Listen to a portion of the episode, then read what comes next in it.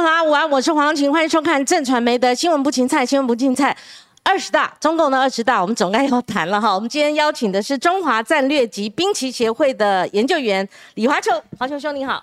呃，各位观众朋友，主持人大家好。好，我们慎选来宾哦，因为我看来看去哈，当然我也试图邀请哦其他不同的来宾，但是呢，我觉得看李华秋先生他多次在他的脸书论述哈，还有相关的这个新闻，他都有精辟的分析。尤其呢，据我私下了解哦，他对十九大、二十大他都有深入了解，过去也曾经深入中国大陆的几个省份哈，做一些田野调查。那华秋兄，我们先广泛的来看哈。你怎么看这一次中共二十大？我们先从从二十四名常委，呃，二七名常委，二十四名委员开始讲啊。我们先打上我们的这个图，我们有个图表，就是七席政治局常委。我们先看一下，因为大部分的名字对我们来讲都是非常陌生的。我们刚刚有做了图表，可不可以打出来？好，这个哈，这个是 BBC 中文版的，他们这个图是最清楚啊。是华师兄，你给我们看这个哈，那。对我来讲哦，我觉得我们先从这个意外跟不意外的来分析哦。那其中有几个比较令人感觉陌生哦，以前非但是跌破眼镜，以前也不熟悉，我就来挑哦。像这个呃，从这个李强开始好了，喂可能是未来的总理吗？呃，李强啊，他您对着麦克风，现在是上海市委书记，是。那么过去好几度跟着习近平，嗯。那么这一次其实他啊会。被选入入场啊，其实大家都非常的意外，很意外，多意外，非常意外，因为会觉得李克强、汪洋、胡春华这三个人也没有犯什么错，也没有做什么不对，同时在大陆的呃形象是不差的。是。那么李强在呃这一两年的这个大陆的这个疫情严重的这个清零政策啊，上海市民是非常非常恼怒他的，他在。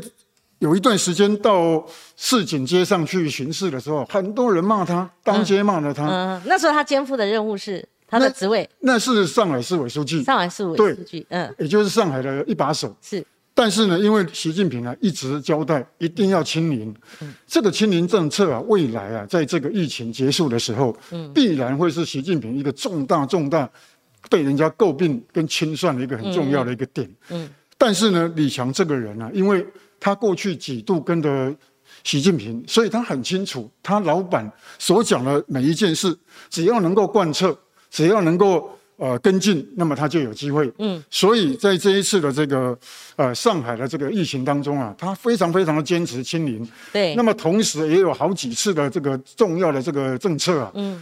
虽然影响到民生，影响到市民的这个生命安全，但是他觉得老板比较重要，所以对。重要哈，对，所以这样子啊，那么他这一次啊，非常意外的，那么进入了这个入场，而且是排名第二位，嗯，第二位过去就是总理的位置，明年三月份人大政协两会开完的时候，他就要继任这个总理，嗯，啊，就是他了嘛，对，可以以目前来看不会再跌破眼镜，应该是不会，应该不会，那会不会拔得太高了？呃，应该说中共的这个体制啊，有体制有人事，嗯，但是呢，没有一个依循的这个常轨，常常被打破。嗯，从毛泽东、邓小平、胡锦涛、江泽民到习近平，多所打破的这个惯例不少，但这一次打破的最厉害。你比较一下。哦，比如说，你看以胡锦涛来讲。过去的这这个七个常委啊，嗯，那么十七大、十六大是他当这个总书记，过去的常委几乎都是两任，嗯，可是呢，你看这一次没有错，呃，王沪宁，然后李克强，嗯，呃，汪洋也是两任，十八、十九都做了，但是这一任二十大，嗯，所谓的七上八下，他们都刚好只有六十七岁，哦，那么同时也都是做了重要的工作。对，而且呢，在大陆的这一个形象啊是好的。嗯嗯，大陆老百姓呢，我们其实啊，我们因为我进出中国大陆的机会很多啊。嗯。疫情前一年去个八九次。嗯。那大陆老百姓不像我们台湾人讲的，他们好像都不重形象，然后也不重政府官员的啊各个方面，其实不是哦，他们其实是重视的。当然，他们的管道有限，但是呢，他们呢。对重要的议题，他们会翻墙，会去看，或者是口口相传。对，所以呢，看起来这一次习近平把李克强、胡春华，然后汪洋给拿掉，这三个人就是所谓的团派团系。所以我们说说灭团了，就是从这个指标人物看。对，嗯。那么除了李克强之外，汪洋之外啊，嗯，我认为啊，嗯，我感到最下可是胡春华。对，有很多人描述说，看到那个排排站，他在还在那边鼓掌，然后觉得很苍凉的感觉。你所以你觉得胡春华也是跌破眼镜，掉出你们的榜外预测榜外？胡春华他才五十九岁啊，而且呢，他分管的这个总理的工作是重要的，脱贫。嗯，脱贫在中国大陆，也就是说，习近平十八、十九这两大这十年呢，最重要的一个工作就是脱贫，也就是从中国社会小康建立小康社会，要进入叫建成，建立跟建成是不一样的，成就是 OK 了。哦，对，所以他建成小康社会，吴春华是主管这个工作。嗯嗯。那么过去我去过甘肃，嗯，甘肃的兰州就是他们认为脱贫地区的一个指标。对，我去了，大概三年前我去了，嗯，哦，我我去看了之后，我发现啊，这个脱贫啊是假象。嗯，兰州我住的那个酒店呢，离离我早上去看的那个位置，嗯，大概不到两公里。嗯，五星级的饭店的两公里的周边，竟然是臭气熏天。然后呢，很多矮房子这样的一个地方，嗯，然后我遇见一个阿公，大概七十几岁，嗯，我就问他说：“哎，那个那个老先生，你们这里不是说脱贫吗？然后你们这里是示范区，哎，我怎么感觉不出来？”嗯，他就摇摇头说：“话不要说多了，说多了就不好。”哎呦，哎，我就听懂了，是是是，呃，这是我亲自去啊，因为我觉得。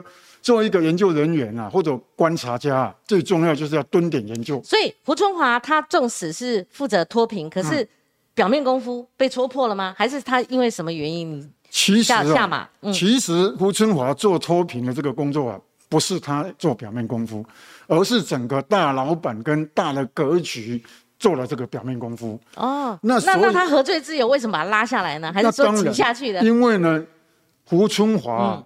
早就是隔代接班的指定人了。哦，换句话说，应该啊，十九大这次结束之后，就应该是他了。是是。所以他其实当了十年的储君了。哦。但是呢，一直习近平都一直没有要重用他。那照理说，胡春华应该是要回避这样的一个可能性，就功高震主，或者说可能是由被清点是隔代接班。那现在中国大陆还有隔代接班吗？他们那个体制还有容许吗？中国大陆隔代接班。仅止于习近平，对呀，对他之后就没有了。对。胡春华这个人啊，其实我稍微讲一下，嗯，因为他也是我脸书的朋友哦。哦，这样子哦，大概是三四个月前了，突然间，哎，胡春华来加朋友，真朋友还假朋友？我就觉得哇，对我就觉得怎么可能？这么高的职位的人，对，而且大陆所有不管是学者或媒体的人，要跟台湾人加脸书，通通要报准的，嗯嗯，绝对不是你自己就可以。好，您直接讲正题，嗯，所以。胡胡不管那个脸书了，你直接讲胡春华。胡春华这一次之所以会会会被这样子下岗啊，对，其实我觉得大概两个原因。嗯，第一个，他不是习近平的这个周边的小圈子的人，一直都不是。嗯嗯嗯。然后呢，他认习近平认为他就是团系，他就是胡锦涛底下的人。哦，是。然后呢，第二个。胡春华这个人呢是非常非常严谨、谨慎、很认真的人。嗯，他不不巴结长官的。嗯，他也不会去太注重这些人脉的细节。嗯，大概这两个原因。不过呢，我要先在这里先预告一下。嗯，明年三月还有重大的人事的安排。嗯，会不会安排他做国家副主席的其中一个也不一定。为什么？因为现在啊，大陆内部声浪很多。嗯，一直很多人都觉得。胡春华一直被这样压挤、被这样排挤啊，不对，那就要玩两手了。所以有可能会不会在因为这个压力太大，嗯，那么在明年的三月人大的时候安排跟他做一个主管经济方面的国家副主席，辅佐李强也不是不好啊。好，我们国内的报纸，我到今天都还在读哈，就是我还赫然发现哦，有某大报哦，他预测什么什么就不准，就是说那个旧报纸应该丢了，免得搞错了哈。那呃，请这个华秋兄再跟我们进一步分析。那李克强啊，他先前跟习近平就很多报道了哈，那个报道就是说两个不合到一个顶点了哈，所以李克强是不意外的。但是李克强他的下代表什么意义？另外，好，我们等一下再分析其他的这个比较新的面孔，我们对我们台湾讲比较陌生的。呃，先看李克强，还有汪洋。你知道汪洋出现双胞，就两个都叫汪洋的，但我们认识的是是是，当然就是那个汪洋。而像我们台湾的那个呃财经巨头，哈，这个郭台铭，听说跟汪洋是交情蛮不错。每一次一次换届的时候，哇，我们台湾很多商人先前结交的关系哦，那可能要重新再来过啊。所以先跟我们讲这两位。好，李克强这次会下台啊，我认为大概是两个原因。第一个，大概在。呃，不到一年前，几个月前呢，有一次李克强讲了一句话，大伤。他说呢，中国大陆有将近六亿人口还处于贫穷的这个阶段，嗯，大概一年大概六千块人民币的这样一个收入，嗯，那这个就是把习近平一直讲的脱贫给打翻掉了。对对对。然后呢，他又来一个地下经济，嗯，呃，他一直讲地下经济，也就是我们的夜市。对。可是呢？这个其实，在大陆寻常人家来讲啊，也是一个谋生之道，对，也没有不好。嗯，但是习近平就觉得脱贫就是不会有这些东西了，你还给我讲这些东西，这第一个，嗯，犯了大忌。第二个，李克强这个人啊，他其实原来是跟习近平竞争总书记的，十七大的时候，嗯，但是呢，啊，种种原因他没有没有斗过人家，嗯，所以他就屈就做总理，嗯，但是李克强这个人啊，他的这个。呃，做总理的主管经济啊是非常非常严谨，嗯嗯，他也是行家，是。但是呢，呃，疫情这三年呢，中国大陆的 GDP 啊严重的下滑，对，下滑到每一届的这个呃党代表大会的报告啊，一定会报告年度的这个 GDP 的，这次没有报告，是，也就是所谓的过去都叫保八、保七、保五、保六，这次什么都没有保，都没有。这样子，啊，这样很特殊啊。对，很非常特殊。是疫情下可以反映中国经济吗？所以不敢亮出来。因为这个疫情之外啊，中国大陆的经济会会这样子一直下滑，也不是只有疫情。对，跟美国对抗太厉害，这个是一个很大的原因。第二个，国际上对中国的这一个信评、信用的平等，这个一直在下降当中。嗯嗯，这两个原因让很多外资不敢进去。嗯嗯，那么外资不敢进去。它国内的内需又不不是太够，嗯啊，因为疫情当中很多复工啊有问题，复复不了工，嗯，那么而且民工也找不到哦，嗯哼，不要以为说大陆人老板一叫他就去，不一定，不一定。那李克强还有生存空间吗？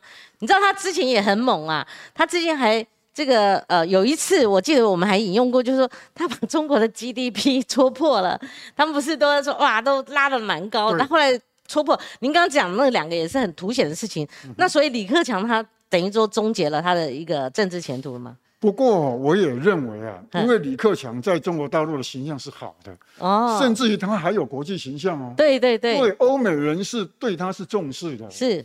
因为毕竟呢，李李克强的这个经济的这个能力跟经济的学养是好的，嗯嗯，也就是说他的食物跟学养都够，嗯，换句话说，如果他继续主政。或者是我们讲的更 over，如果他是取代习近平当了总书记，那中国的经济发展可能不是这个样子。嗯嗯。换句话说，现在中国大陆很缺的就是经济的创新的概念跟新的创新的食物。没有人可以取代他吗？有别人吗？其实习近平可以换手啊，不一定要受他的钳制啊。但是我觉得，对经济这一块的主管的人或者是高手的话，嗯。那么他对于国家的经济脉动的整个掌握是是非常严密、非常严重。对对对。那做总书记，他会不会全放手让他去操作这一块？嗯。从李克强看起来，大概就不是这样。好，那汪洋呢？那么汪洋啊，是国家的政协主席。嗯。政协主席是管对台的。那么管对台的话，坦白讲啊，中国大陆三任的国台办主任都没做好，这个都跟政协有关系。王毅。张志军、刘杰一三个全部从外交系统来的，对，当时就是认为啊，台湾事务啊准备要国际化了，所以不能一直用涉台人士来来干，所以必须要从外交界的人把它弄过来。嗯，也就是说，主要就是对什么？对台湾问题啊，防止美国操作国际化。嗯，他在他在做这个事情。对，那可是呢，外交界的人士啊，对台湾的细节他不懂。对，他懂外交，他不懂对台事务。对，早期啊，大陆有一个有名的国台办副主任叫叫做郑立忠。对，郑立忠跟台湾的财商啊或一般人是非常熟悉。那个时候就提出一个政策叫移民对台政策，嗯，也就是说用福建的经验来 cover 台湾。嗯，习近平在福建做了十七年，嗯，从地级书记做到福建省的省长，然后在外在外省。这个经验来看呢，汪洋这一次啊，坦白讲啊，汪洋，我觉得汪洋大概也知道他不一定能够再做一次的这个政协主席，是因为这六年来啊，是两岸关系最差的六年。嗯。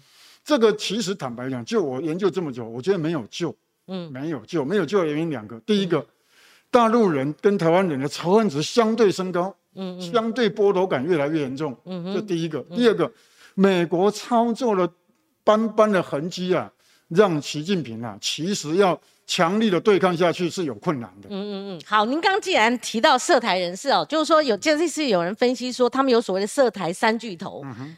那可能会是以后跟台湾比较，哦，就是说会看，哎，可能是这几个人在负责，哦，那些工作的所谓的三巨头，这个你可以帮我们分析一下。我刚刚才看到一个报道，嗯，从这个二十大这一次的，对，这一次的涉台大巨头，最大巨头其实就是习近平嘛，因为他是十七年的福建经验，对，他同时呢跟我们的很多台商啊是非常熟悉的，嗯嗯嗯，非常的熟悉，然后呢。其实不要小看李强啊，嗯，李强这个人在上海，因为上海是我们台商的一个大的根据地，很重要。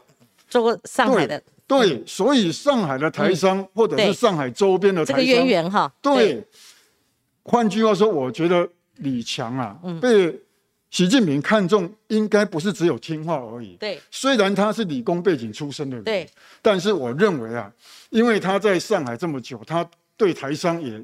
知道的也不少，嗯，那么所以他，我觉得他应该也是有可能啊，嗯，换一个形式的新的对台的这个政策。是。有可能，因为我猜了，这个总体方略啊，虽然已经出来，但细节其实还没有出来。是好，我们就看到这个《中国时报》哦，这个是后来定案的一个人头，但我们今天有准备，我们再打了打一下我们刚刚的 BBC 的那个照，哎，这个图表。我们再把那个图表把它揭露一下哈，因为我们还没有分析完。这次呢，要注意我们分析的人，对，我们再看这个图表哈。其实哦，这里面就是呃整个权力的核心了哈。那呃，我们先看另外有我们准备了一张照片哈，是这里面习近平跟其他有几个人是同学关系，我们就看那个上下。这次我看到 FB 上面有人泼好，我们就看到了，这是他们老同学，上面你就知道了他们呃。穿的这个过去的这个，他们叫什么？到农村哈去插队哈。好，王沪宁下乡劳改，王沪宁哈，然后这个习近平赵赵赵乐际栗战书哈。那我们就看到他下面哈有几个是入场的哈。那个针对这个这个关系图，那个华侨你帮我们分析一下，有几个他的同学啊？我其实哈，这个这个讯息我有看到过，你觉得对不对？但是我觉得这个这个不是对不对的问题。我觉得啊，从从实物面来看，因为我觉得我们观众朋友比较喜欢看实物面。对，从实物面来看的话，赵乐际原本啊是在我预测不不会上来的人。你反而预预测？我原本没有预测到他，李强也都没有。是哦，然后呢，这个李希也都没有。嗯，但是呢，我觉得。赵乐际这个人，他是政法委出身的。对，政法委说穿了就是贪腐，嗯，打贪打贪打贪。那打贪打腐就是习近平十八大、十九大打了非常非常多的人，而且重要，薄熙来、周永康，周永康是常委啊。过去有一句话叫“刑不上常”，嗯，刑法那个刑啊不上常，就是常委的话就是不会不会接受这样子的一个待遇。嗯，可是呢，习近平照样把他打掉。是，再来的话。我们看这个图表里面啊，我我觉得啊，李希啊，他是在广东担任省委书记。嗯，广东深圳这地区啊，啊，珠三角是跟我们台上有很大的这个关系的。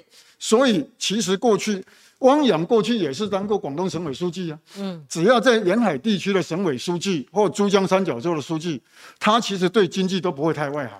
是，所以我们许多的媒体或者是一些报道都说这些人都完全没有经济观，其实不一定。好，我们看他左右哈，王沪宁跟赵乐际这值得一提。如果他跟习近平他们过去曾经是同学关系，习近平的个性会因为这个关系而一直用在身边吗？看忠诚度吗？还是看这个长期的这个关系？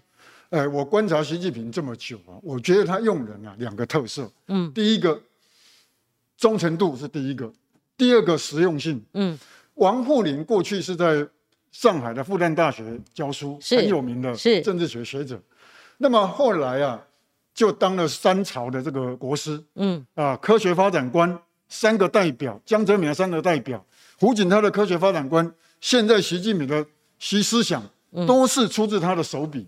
所以这个人呢，其实是不简单，他其实就是主管意识形态。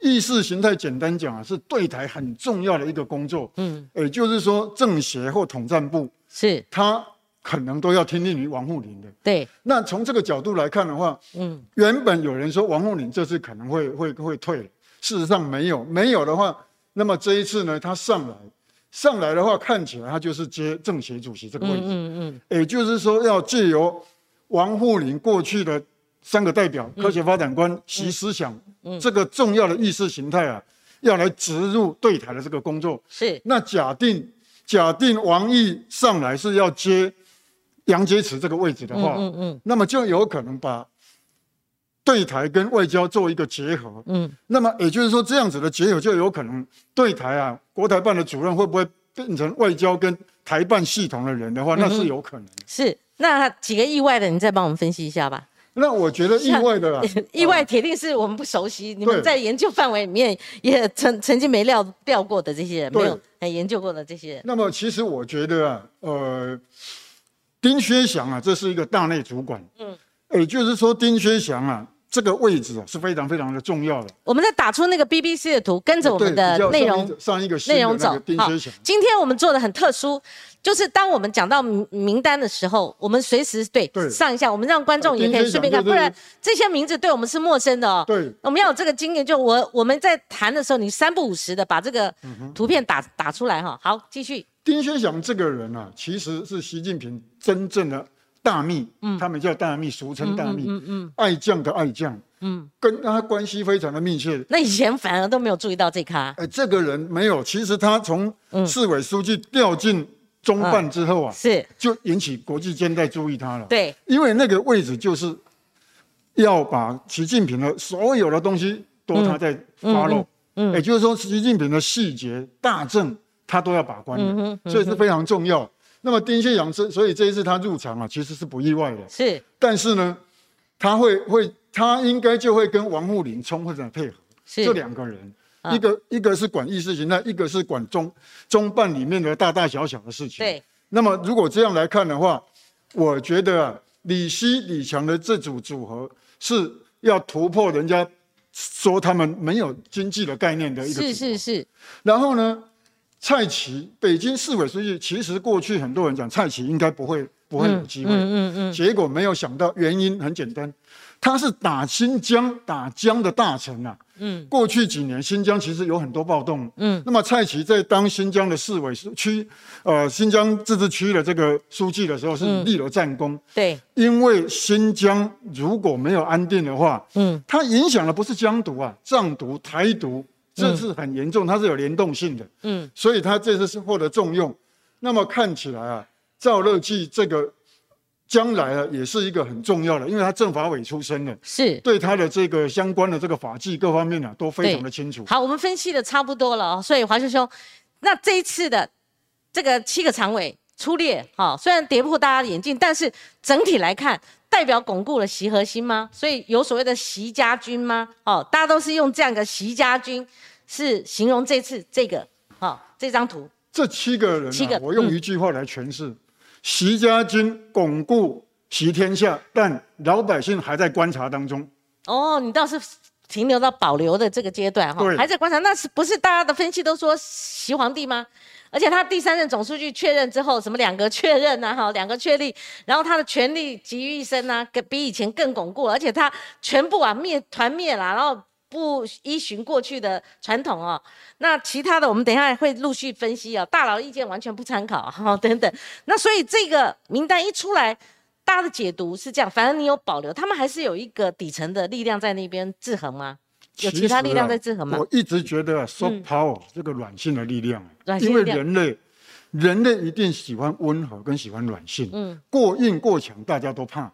那这个软性的力量，它是自发性的，天生的人对追求自由跟民主是天生的。嗯所以我不觉得大陆人啊，我们都说啊，大陆人不懂民主，不一定。嗯当他的 GDP 上升到一个阶段的时候，嗯他就会想到为什么别的国家的元首是用选的，我的国家不是。嗯所以我一直觉得习家军、习天下都巩固了，但人心如果他控制不住，或者是没有办法怀柔他们，那么问题啊正要开始。可是，在习近平的任内，他不可能容许这样发生啊，因为我们过去有非常多的资讯可以解读，他就是完全，我们讲维稳嘛，他完全压制住了，对？我们等一下可以分析这个，连胡锦涛都这样处理了，可他可还还会他们中共的底层实力吗？软实力吗？还有可是制衡的力量？嗯中共这一次是二十届，嗯你想想看，什么时候提出在代表大会的报告，然后也写入党章，叫做全过程人民民主，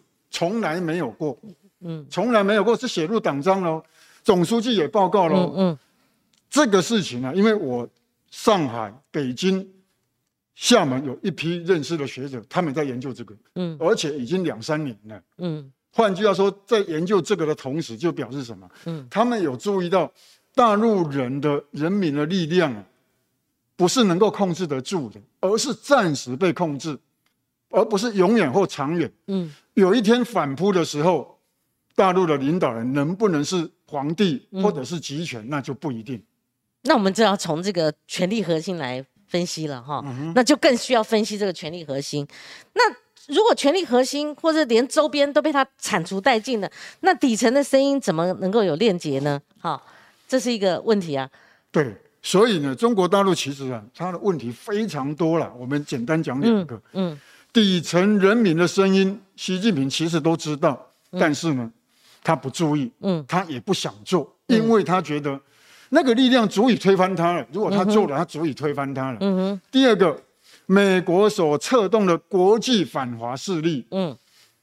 这个势力啊，不只是一般的力量，科技的力量、军事的力量、文化的力量对、综合的力量，嗯。推得中国大陆啊要承受是很困难嗯。嗯嗯嗯从俄乌战争看就知道，美国跟欧盟、北约的嗯重复式的这一种结合式、联动式的这种这种啊、呃合作，那么它的力量有多大？嗯嗯嗯，所以我我一直觉得，习近平看了普京吃的这个苦头啊，对，他自己也在觉得，有一天轮到我，那怎么处理？是。那我们等一下也会谈哈，到底他的 武统决心有多大哈？那以及这个汲取俄乌大战之后，他是不是心里面也有所忌惮哈？那我们继续来讲这个七席政治局常委哈，我们分析完了。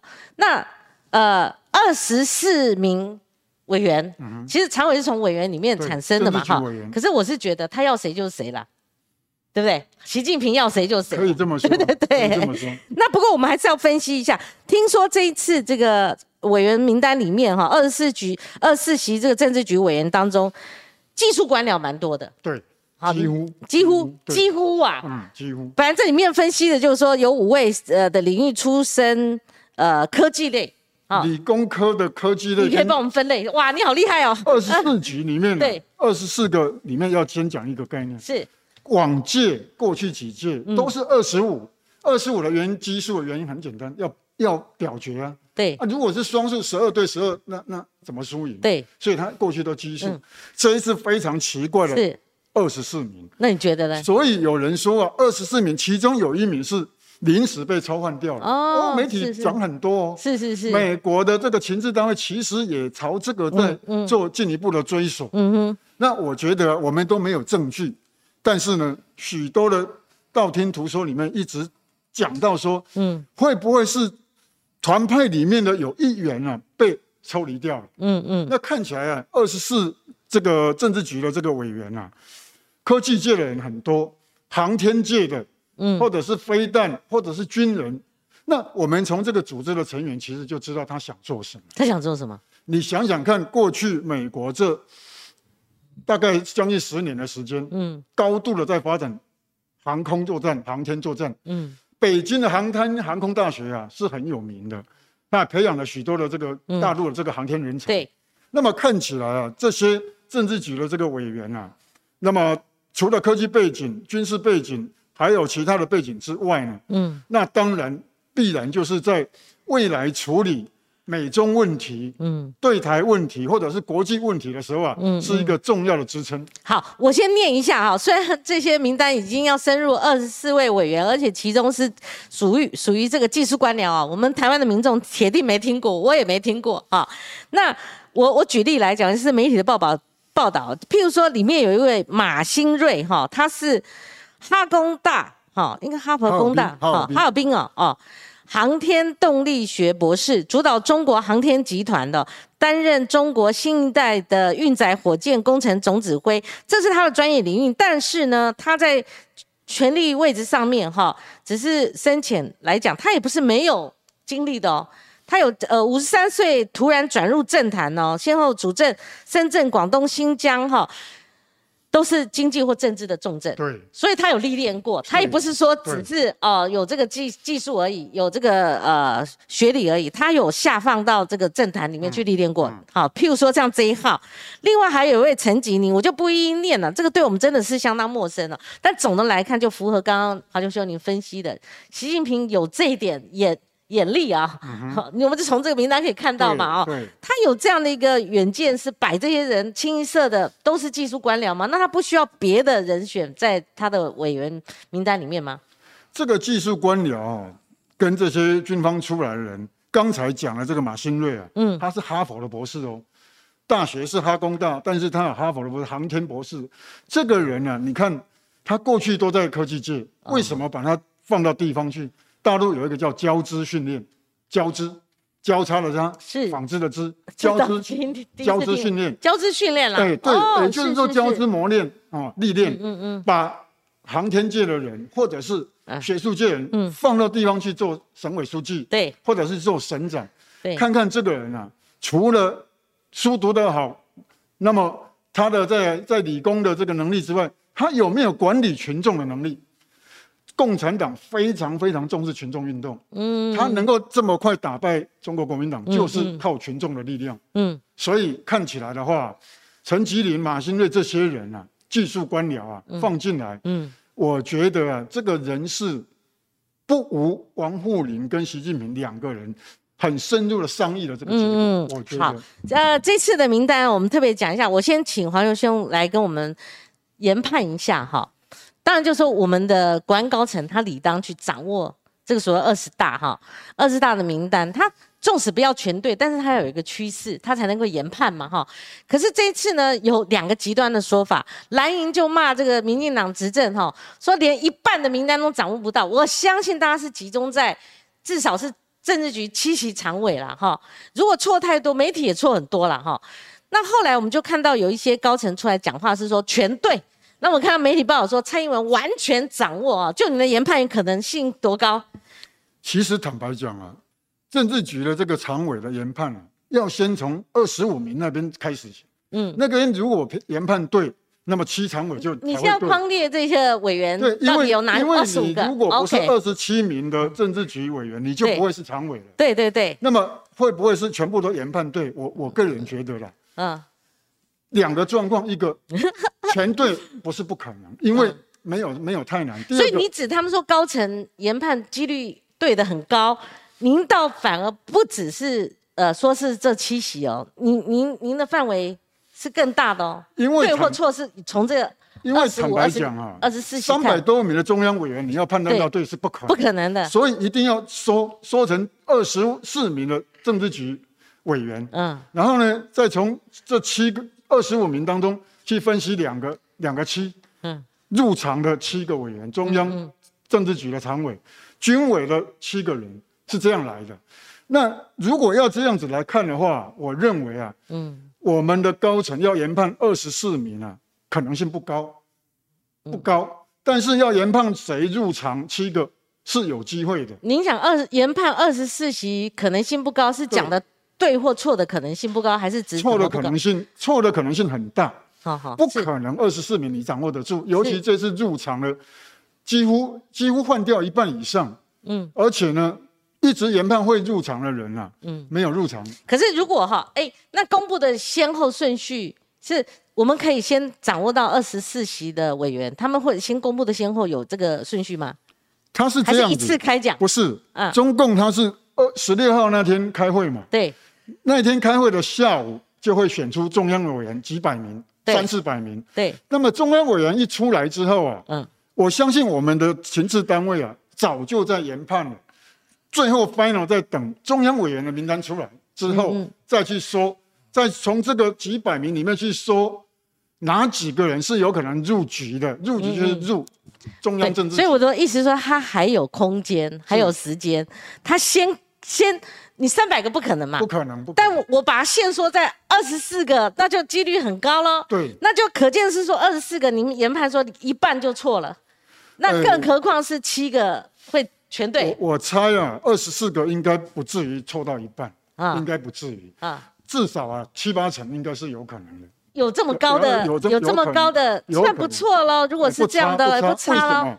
它不差的原因是什么？这个对错啊，不是对错的问题，对，而是说你判断出来的那一个整个的那个方向对不对？原因是什么？不是人，比如说这七个常委。理工科背景的这么多嘛，没有经济，嗯嗯，那我们判断出来，跟可能经纪人会一定有。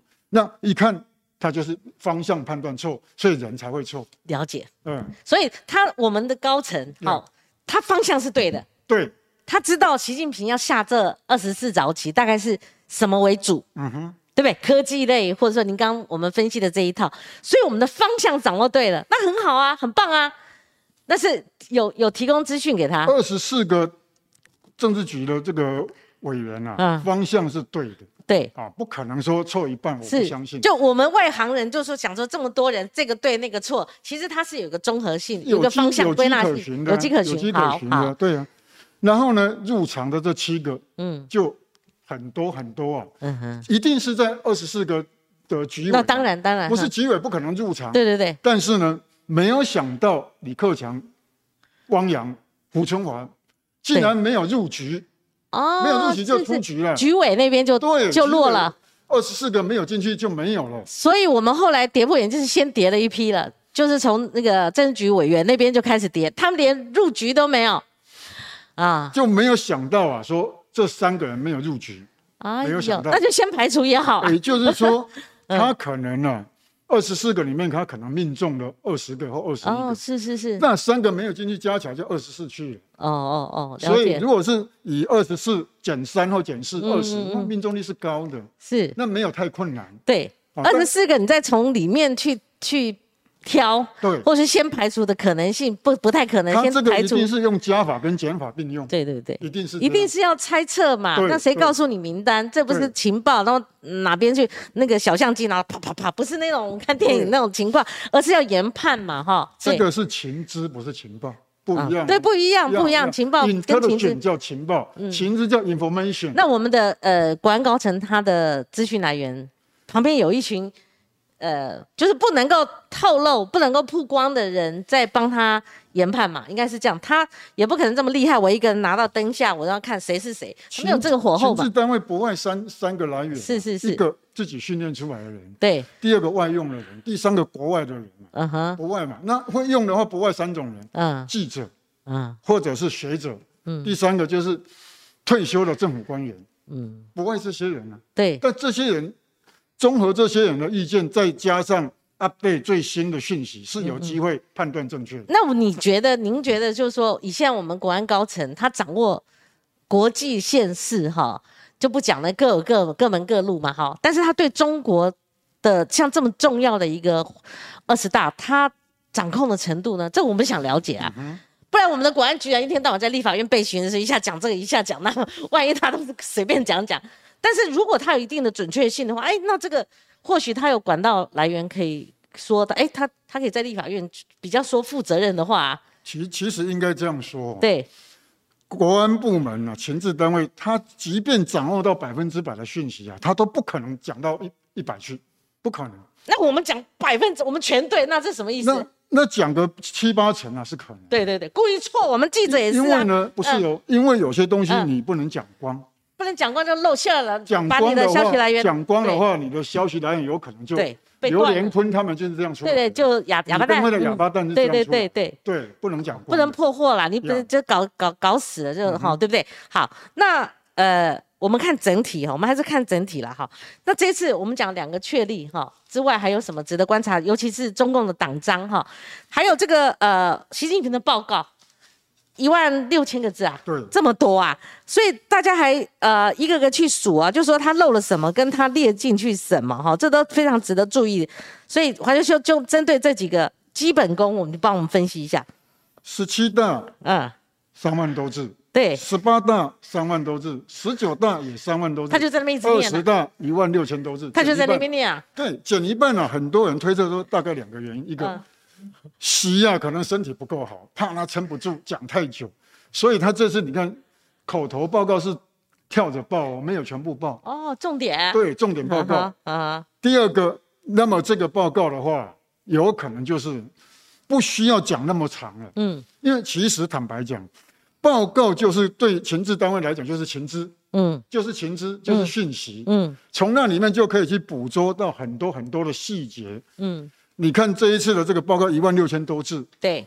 一开始一定是歌功颂德嘛，讲过去这五年做了哪些东西，对，然后再进入核心。嗯。核心不外三个，嗯。讲他的对外工作，嗯。因为他是党的会议，所以不叫外交工作，嗯叫对外工作，嗯。它是党的报告。对。哦，所以他的词是不一样的。对，再来是讲军队现代化，嗯他他不是讲国防事务怎样，不是，那是政政府部门的。再来对台嗯嗯对台的路线不是政策，嗯为什么？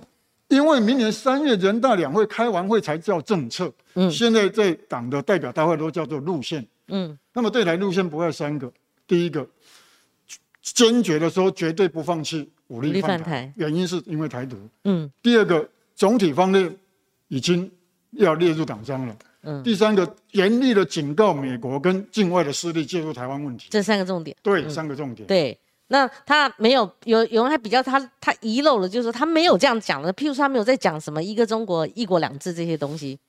他是这样子，啊，一开始的口头报告啊，嗯他他是刻意省略了讲九二共识，哦，他的书面资料有，但是他口头没有。那这差别差别。哦，你这哦好厉害，这这个比较出来口头跟书面，这有什么小问的哈？我？相信有人呐、哎。跟大陆建议，哦，建议之后呢，经过相关的会议之后，嗯。洗拍板可以这样子做，哦，就是我我不念，但我书面有两个理由嘛，让台湾人觉得，哎，我们讨厌九二共识、一国两制，有被尊重，我我反弹的情绪有被尊重。嗯。第二个，让大陆人民说啊，有嘛，我还是有书面资料啊，嗯白纸黑字有嘛，都兼顾了第三，，嗯让美国知道九二共识、一国两制是定海神针，我不会动，哦，是这样。那那那你觉得习近平会不会我们多想啊？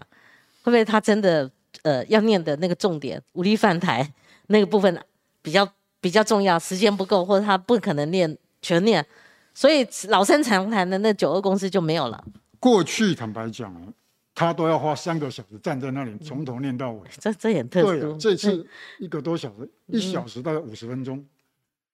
这个其实对这个蛮不文明的，我说实在的，方的观察家、情治情对治界的人啊，看到这个是高兴的。这告就你一直看，他的他的体力没那么好了，还有再加上你你平常不说，平常就摸不准，但是你一次 那个三万字也也如获至宝了。对啊好像一万六也不错了，嗯是这样看。那我们看到这个联合报哈，这就说他们主席团过去有十八大佬嘛，对哈，对，这个真有此事吗？哈，还有这个十八老，我们看到这个名单，我们就可以解释哈，胡锦涛他可能遭受什么样前后对比的一个待遇。像十八老里面有几个哈，像胡锦涛，那当然上面有江泽民啦哈，下面朱镕基、李瑞环，这都我们过去关心两岸的呃，像我们这些媒体人，我们都很熟悉的这个名字，温家宝啊哈，贾庆林啊哈。可是现在这个应该这个名单已经完全 delete 掉了，完全不在习近平的脑海里。这次啊，看起来啊，大佬啊有排上去了位置，而且有都参加会议了。啊对一百多岁的宋平都参加会议了。是但重点啊，现在不是大佬文化，是老大文化。我讲得好，是老大了，嗯，对，大佬 over 了。以前多少都还要顾忌，对的对不对？对好，那现在就是确立了，就是习习老子说了算的，你老子说了算什么老子不老子了？你还还大佬嘞对，我才是老大。对的，这个是很核心的。好，那我们就解析，因为我看了网络上非常多的这个解析动作哈，因为我们刚开始也在猜，好，到底那个胡锦涛是被离场是什么原因？好，我们先听哈华球兄，因为隔了几天，终于谜底比较揭揭晓了，就是比较接近那个事实，不是健康因素。他如果健康有问题，为什么要排到这个镜头前面亮相呢？那如果他有想要上厕所，他为什么不愿意走呢？那就还经过解析，原来是出在那个红色公文封，而红色公文封后来又被解析，前场有休，中场休息，他手上就握了一把文件，被被被拿走。回场的时候几个动作，然后这边是做的这个是栗战书，栗战书坐他旁边。王沪宁王沪宁在坐栗战书旁边对，王沪宁去拉那个栗战书，叫他李克强，对对对，然后李克强不敢动，眼睛不敢动，不敢瞄。好、要不是后来胡锦涛离场的时候拍他一下拍他一下，他全程连人家就说要用余光在扫，都不敢动。所以你的观察到底帮我们从头到尾帮我们解析一下，大概是什么原因？这个这个影带啊，我看过两个版本，是一个是我们台湾媒体一直放的版本，对，第二个是大陆的版本。但是大陆那个版本，我怀疑后置过，有，重新调整后置过，是，所以不会那么敏感。但我讲胡锦涛被离场，我认为两个原因。嗯第一个，他一看，因为那些委员的名单都在上面呢，他一看他的团系被灭掉了，嗯他怎么可能能忍受？嗯所以他他其实就坐立不安了。嗯第二个，他觉得习近平啊，好歹也要想到十七、十八大的时候，我是裸退交给你；嗯。十七大的时候，吴锦涛接了总书记，江泽民是在做了一两年的军委主席才全部交给他。嗯嗯嗯。吴锦涛全部交给他一次，一次到位。嗯。他觉得说你这样的人薄情寡义，嗯。再来再加一个，就我觉得他觉得说这样子的状况啊，我现在如果不摆一个姿态，可能我团派的人被灭掉就算了，人身安全会不会有问题？好，我们先跟大家建构哈，就是说，我看他们那个解析动作几乎是定格，那个读秒的哈。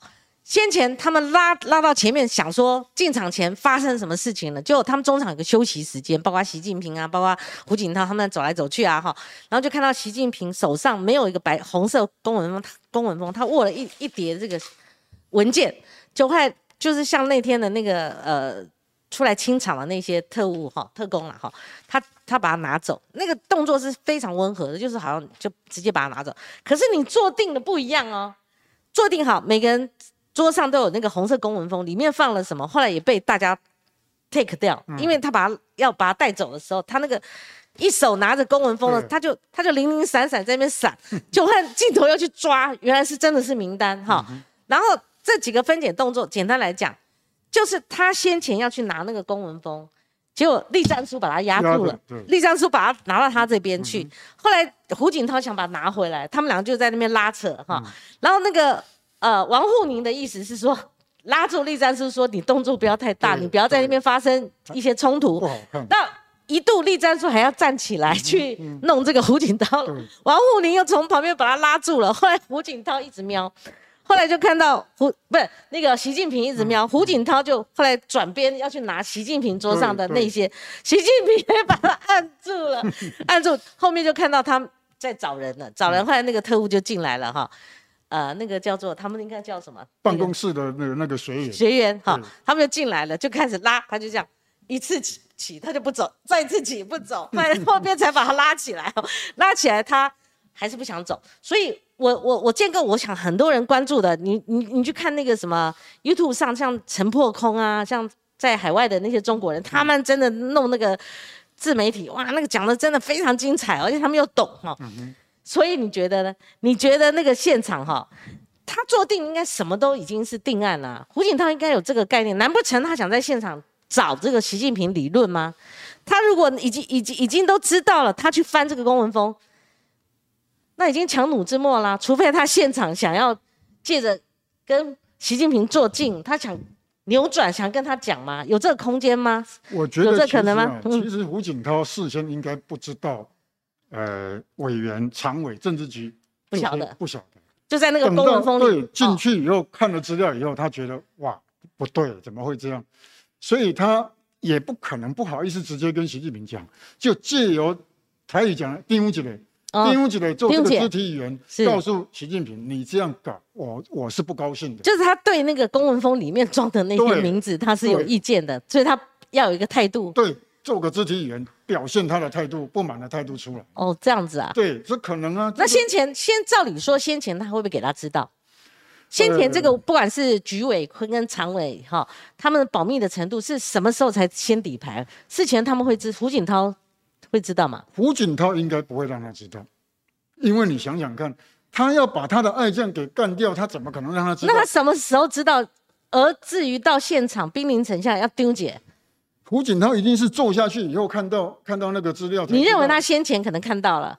不是？我觉得他坐定了以后才看到，哦，我认为是这样。只是画面没有看到他去怎怎么样看到，怎么去翻？不一定会拍到啊，哦好，OK 不一定会拍到啊。OK，对啊而且中间有一个中场休息嘛，是啊他如果先前嗯，已经手上握了一把，搞不好已已经知道了哈我。觉得哈，我们还有一个来判断，就是是胡锦涛如果事先知道啊，他不不会来参加这个会议。还有一个，他事先如果知道，他一定去做很大的动作，习更不可能让他进来参加这个会议，是，我觉得不可能，所以就呃当场啦，当场那都是。是突发的状况，应该是。OK，好，那个我们还有一张表是有关军委会的。其实呃，当时候习近平他被拔起来的时候，他是先放在军委会副副那个他们叫什么？国副家副主席。国家不是他在呃军委会里面有有那个他是副手的一个职位哈，军委有副主席啊，副主有哎军委副主对，他是席军委副主席，有两个副主席。习近平他就是那时候军委会有职称，呃，有职务跟另外他他那时候还在历练当中哈。对，好，我们看这个这个密密麻麻的哈，但是我们做一个表哈，这也是当楼下面别就是那个呃张静。张静静做的这张是张静做的哈是你有引用的嘛？对后来对我有应该上我们引节节目哈，对，那光是从这个密密麻麻的，当然我们不可能每一个，但总说啦，哈，所以华师兄，你帮我们解释这个为什么军委会的这个委员他有换血嘛，哈，但是里面看出什么端倪，然后这个对我们太重要了，好，嗯，军委会啊，这个里面有两个很重要。第一个，张幼霞这个军委已经七十二岁了，那么七十二岁，他这一次大家原来以为应该就不会了，啊，结果没想到他又让让他进来当这个军委副主席。是第一个，他打过三个战争，嗯惩越战争、中越边境战争两三战役，也就是说，现在中共的高阶将领里面呢、对实战经验最丰富的就是张幼霞。哦，是还有他做过总装备部的的这个部长，是总政总装备部、总后勤部的部长。是换句话打，现在你看俄乌战争打仗打什么？打后勤战啊，他管过管过装备跟管过总后啊。对然后呢，张幼霞因为论资排辈，嗯。全世界的军人都是论资排辈了，很重视他这么高的这个这个级别，嗯。所以他压得住。第二个，我们来看何卫东，哦，何卫讲东这个上将啊，嗯。他其实啊没有没有没有没有立太多的战功，但是他立了一个大战功。上将陆军八月嗯。份裴洛西来台湾的时候，不是打了好几天的军演吗？对。全程是他设计跟去指挥的，哦，所以习近平觉得哇，表现的非常好。他现在是中共中央军委会的副主席，副主席所以这个很重要。好，对，然后他也是陆军的司令，他也做过东部战区的司令。嗯东部战区就是对台的部队，嗯第一线部队。嗯所以他有这个对台这个部队的演习、演习的实的实际的经验，是他用这个来 cover，让他觉得说何卫东可以坐这个位置。是，所以就看这个几个指标人物嘛，哈。那呃，习领其导其中有一个我讲一下，嗯。原来我们都以为啊，总政的那个主任叫做苗华海军上将，嗯嗯有可能啊会接军委副主席，因为嗯。一个军一个政一个政委，嗯。结果没有，所以跌破也跌破大家的眼镜，是。呃两个都是军事干部，对。没缺乏一个政委，是。所以过去啊这个状况比较少，是。那那就表示很简单，也就是说我这两个副主席啊，因为什么？因为军中的事习近平不熟悉啊，所以他虽然挂军委主席，但真正在 follow 这些事情都是这两个副主席在管，是还有他的军委。好。刚刚这个呃，华秋兄所讲到的有有关新一届的中央军委哦，其实在国际间也非常深入的分析哦。你像德国之声、中文网，他们就分析，像刚刚华教授讲的，七十二岁的张幼霞，他续任续任副主席哈。六十五岁的新科军委委员何卫东，他刚也点到了，他是晋升副主席。其他值得关注的委员哈，这个是像李尚福啊，讲的 HR etc，就一一连串又是我们不熟悉的名字，但是你要知道，很恐怖的哈，对不对？李尚福是可能要接国防部长的人选，是是，而且里面还是有任用一个李尚福哦，他是现任中央军委装备发展部部的部长，对，他也兼这个中国载人航天工程的总指挥，这个才是重点。这史上是第一位受美国制裁的解放军上。将啊，就美国也盯着他了，盯上他了，采取一些经济制裁之类的。中共军事里面的高级的军事科技人才。对，那美国为什么对他采取制裁呢？是因为中国从俄罗斯进口武器而对他实施制裁，所以美方掌握这个中国不管他们的权力更迭，其实是有一套的，非常精准，对，非常清楚。前一阵子这几天而已啊，火箭军所有的。兵力火力的配备全部都出来了。对，我刚刚看到那个负责火箭军的那一号，对，火箭军司令，司令，啊，他有他是新的还是换的？呃，火箭军司令是那时候已经确定确定之后发生的，也是新任的，没有很久啊，也是新任的。对对，我在想说会不会因为上次那个事件而有所更迭哈，还是说刚好是火箭军就是我们的飞弹部队，是，但是他因为加火箭就是外太空，嗯嗯，所以不一样。好，那我们最后最重要我们的压轴哦，就是说，呃。华先生，你刚刚帮我们解释哈，就是为什么最近又有积极的这所谓的中共武力犯台的时间表？有时候是海外学者分析，有时候我们是台湾学者也在讲，连我们国安局长都什么二二零二三什么以战逼和之类的。那通常被分析美美方是分析是二零二七。好，但是其他的像我们军事专家的二零三零，这不一而足的。这这些时间表，就您看的，而且放在中共二十大召开前后这样子做分析。嗯，我是觉得中共啊，统一也没有时间表，武力犯台也没有时间表。嗯，他的时间表是有一个台湾敢做台独的实际动作，时间表就出来了。可我们台独台台独现在有在搞吗？有啊，怎么会没有？你讲讲看。嗯，台独海外的人士、内部的人士都有啊。嗯，其实啊，台独不只是动作，他的文宣、他的整个的意识形态，嗯，那个都是一个很重要的事情啊。嗯，因为你想想看，如果你每天就讲台独讲久了，人家不觉得有。可是台独跟华都中间是有差别的，就是呃，蔡英文他呃已经第二任了嘛，哈，他从头到尾没有。讲过台独啊，没有讲台湾建国啊，这不一样的。他如果讲台独，老公就打了，怎么可能？有些事情可以做。但他讲互不隶属，不，我我首先要破一下，就是说，所谓的台湾的台独，现在还有人在搞吗？我刚刚请教你。当然有啊，怎么会没有搞？你你讲讲看，有哪些行动？重点就是在台独在搞啊。现在我觉得台湾本岛的这个台独的这个能量啊，嗯。没有那么严厉了，没有那么严重，嗯，反而是在美国跟欧盟这些国家的台独，嗯，那么为什么美国要积极介入？嗯，他就是觉得这个有用，这个有用，这个点打下去的话，老共会很 care，嗯，因为其实坦白讲，美国跟中国的军事对抗啊，绝对不是因为了要好，为了要打打台湾。我们先讲。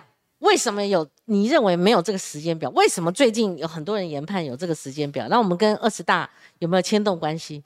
时间表，你想想看，统一的时间表一直在讲，都说有，我一直都觉得没有。原因很简单，嗯，没有台底的台独的具体事实，他就不可能做。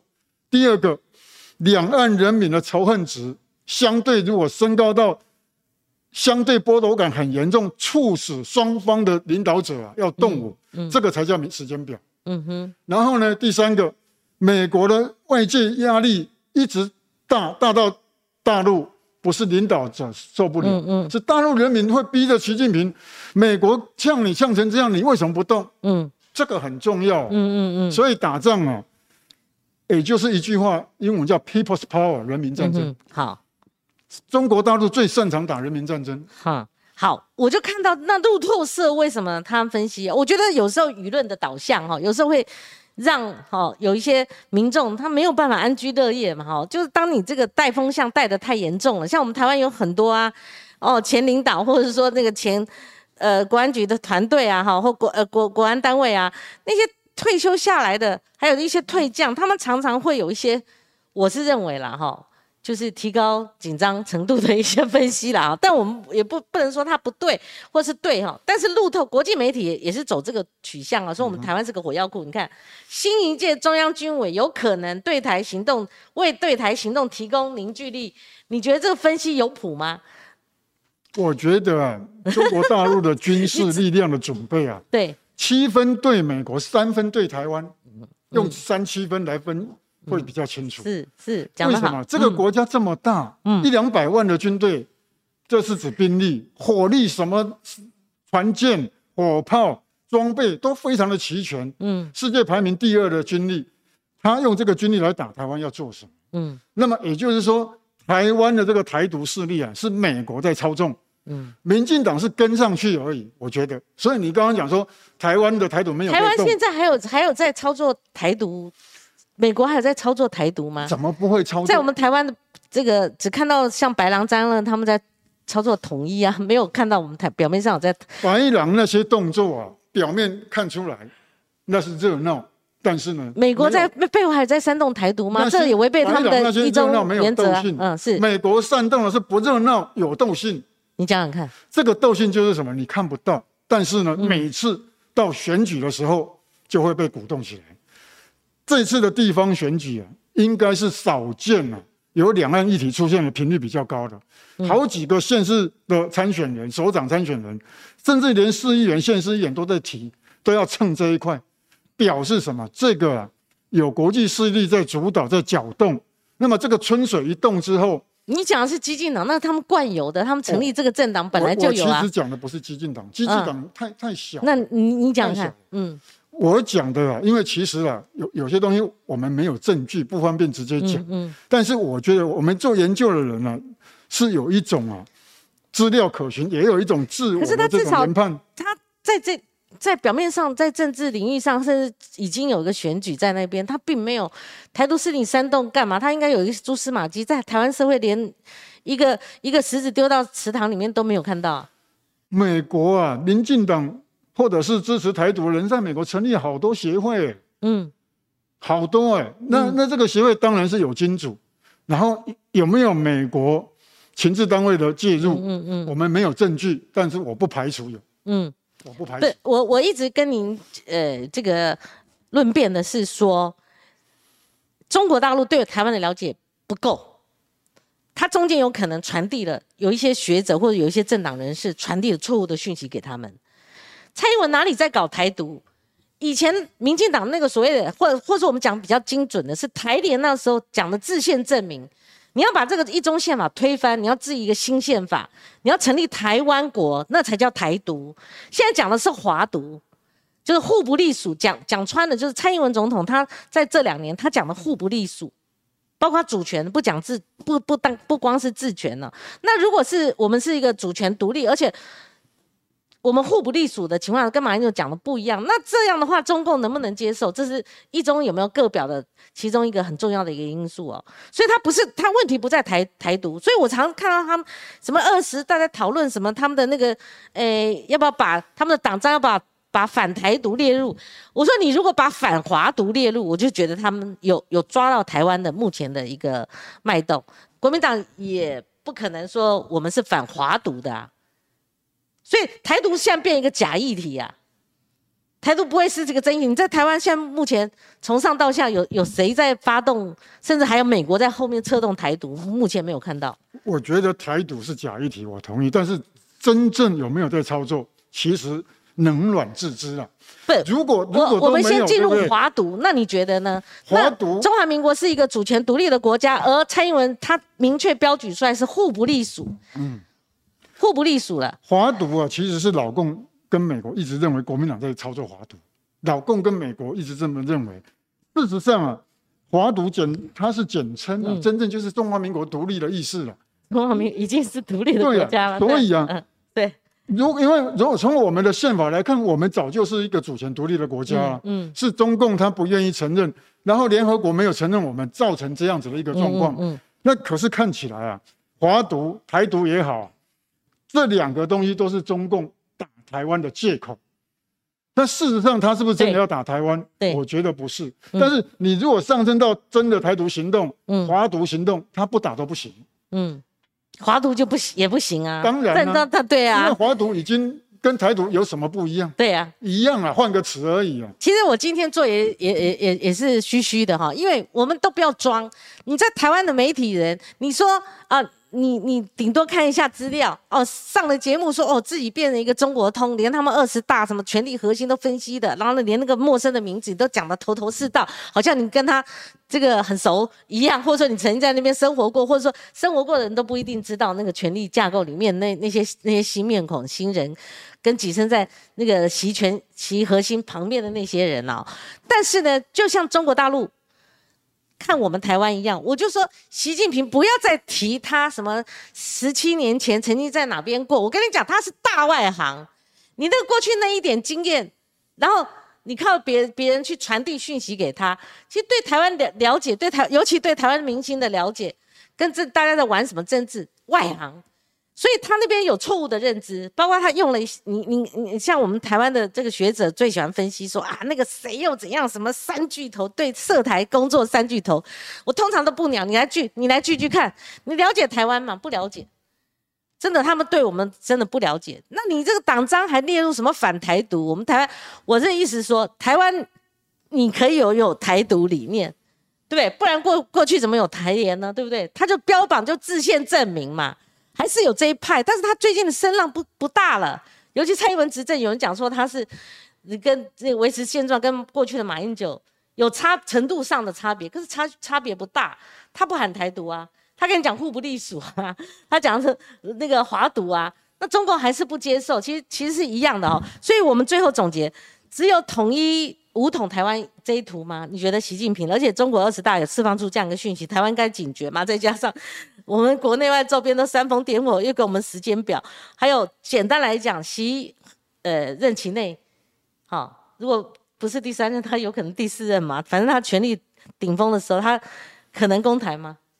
第一个，我觉得、啊嗯习近平啊会不会打台湾呢、哎，不是台湾跟大陆的问题，嗯美国跟国际的问题。嗯因为这个台湾问题早就上升到国际的这个问题了，嗯那的时空因素都不一样，嗯所以你刚刚讲说习近平十七年的主政福建没有用，我其实是同意。卖为什么操多啊！每次以因为你多了解台湾因为，十七年前的时空因素完全不一样了，人事皆非了。嗯所以我觉得习近平会不会打台湾，那么多的的说说法都说时间表，我都说没有，只有两个原因。台湾真的弄台独了，他非打不可。第二个，美国逼着台湾搞台独，他也不能不打。但是最终的结果，台湾跟大陆只要发生战争了，双输三输，但是美第三输就是美国。美国并没有逼着我们搞台独了。刚刚华球秀，你的意思说他有这样一个组织，有这样一个链接哈、还是？但是他没有搞到我们台湾，甚至影响不了我们台湾呐、对不对？他我们我们台湾人，尤其年轻辈，他要台独，他要需要你美国煽动海外的人士、海外的组织来搞我们，不用在台湾就落地生根了嘛，对不对？但不那个那个那个搞法都都不是我们我们我们现在看就是说，哎，就就我来讲，我不太相信了啊。那中国大陆，你真的，你或许你你一把抓你们的这个十四亿中国人，或许你有你的统治术啦。可是你对台湾啊，你要先了解嘛。哦，你不了解的情况下，我我每次看他们那个什么二十大召开，尤其涉及台湾这一块，他只会恫吓，只会威胁嘛，不然你是加入什么反台独，你你应该是真正了解台湾哈、你如果真的要宰制我们的话，你至少不要让人家看笑话，我是这样觉得啦。如果你有管道，或者您经常去中国大陆见得到那个对岸的学者，你们交换一下意见吧，他们会不会觉得也蛮了解台湾？因为他们转过头去，可能跟呃他们那边的组织高层，他们可能会操懂啊，有可能，哎，在操懂啊，有可能。对对对。但我们这边的学者就跟他们在那边讲，可能我们这边学者，包括我们政治人物也都有时候是。有有有时候也也未必讲政治讲的很精准啊，因为因为我们台湾百花齐放嘛，对不对？你要你要你要认知，像有时候看到有一些学者自己开座谈会啊什么的，那我就看连舒淇讲的话我都觉得不是很那个。是我老师啊，舒淇是你老师啊，我都连舒淇每天在那边危言耸听，他舒淇就觉得有时间表，他们一天到晚，然后从两年前就开始在那边恫吓，然后后来怎么，他们到底要搞什么？顺便问一下，嗯，舒淇这帮人到底要干什么？苏老师这方面我我没有问过他，所以所以我就不知道他干嘛。他们常常去恐吓说台湾人，就说你中共会打，所以那要我们干什么？那要我们到底要怎么样？苏老师关心台湾呢、是是对的，嗯，但是他有一些说法，他比较喜欢引用美国的资料。他哦一向都都这样。我前一阵子写了一篇文章，我也传给他看，我我都跟老师建议说，避免陷入美英文系统的这一种资料或者资讯，或者是一种呃不实的信息啊、来做研判，嗯嗯嗯。比较不会失准。我有做过这个建议。好，我们来回一下我们的留言哈。这个我这个不不晓得怎么跳回去啊，这留言板。好看这个，这个跳不回去了。好，我用这个镜头哈。哎，这个 James Chen 他说汪浩不是事先报七个人名名单啊。啊，卖超多啦，百分之百吗？这个 这个的名扬国际，这次真的大家都猜不准哈。然后这个 James Chen 他问李博士：“您好，谢谢你的分析。二十大之后，美中对抗现在已经成为必然的趋势，可以请教您，台湾应该采取什么角色？台湾安全和利益才是最好的选择。你会建议台湾采取什么战略？”James Chen，You are good。好，这个问题问的不错。好，李老师回答。呃，这个 James Chen 这个非常有深度的这个提问了，很对棒。那我觉得啊，安全跟利益一定是一个国家最重要的东西，嗯也是人民最想要的。所以我觉得啊，台湾采取什么战略？采取民主自由的这种软性的战略，嗯才是对抗中共军事压力的一个最好的手嗯段。嗯嗯，因为你强硬，你打不过他，你用柔和温和的这一个方式，把人民的力量 （people's power） 推上去。大陆最怕的是这个。对，好。这个呃，像陆陆续续，呃，李华秋他在讲的时候，有很多人他们有发表他们的意见，但是他们刚刚有注意到，刚刚李华秋他有预告，中共明年三月还有一波重大的人事安排啊，对，那那啊两会嘛哈，所以这也是值得观察哈，要了解中国政治，都要花点功夫、哦。您长期在这个领域在这个经营哈，那呃，炮灰酱他说高负债泡沫这个。中国的经济，那个华侨你有看到吗？炮灰对，好、我没看到。好，因为他问的我不知道他的头是引用在哪里哦。计划经济，炮灰说计划经济亲临纪元，老实说去年他真的不敢相信。好、诶，炮灰，你写像 question 那样子的一个比较正当的议题，我不知道你这是要问什么哈。嗯，对吧？他下面讲洗比老毛更屌，好，老毛至少嘴巴说瞎话，实际用人还知道至少留一两个靠谱的。好，炮灰，我帮你问，阿球，你比较习近平跟过去的像老毛子哈、这些过过有的那个毛泽东啊、有人讲说他有有一点神似啦，他的权术是跟他有，你觉得呢？习近平啊，一当选了以后，人事安排安定了，第一站就到延安去了，到毛泽东过去在那边老巢。的一个老巢，嗯，那么当然就是去告诉大陆的人民，还有告诉全世界，我还是很尊重他的。嗯。啊，我不是只有我，但是呢，我觉得啊，他在人事的这次运用来看的话，二十大，嗯，那我认为他比毛泽东还狠，还强势，还要硬。但他已经全部都掌握到了，但是他能不能因为这样就把中国的经济问题解决，我是怀疑的。好，呃，我们最后一个，我们节目快要结束了哈。这个华侨他们还是关注胡锦涛那个现场哈。如果这当时候不明就里，有可能是健康因素，有可能是现场发生的一些事情。但是以那个状况来讲，如果真的是发生健康因素，那现场那一片冷漠是他们的常态吗？呃，还是他们现场就判断误代机啊，代机打掉所以不敢动声色。看起来，因为胡锦涛才八十岁嘛，所以他的健康状况其实没有太差了。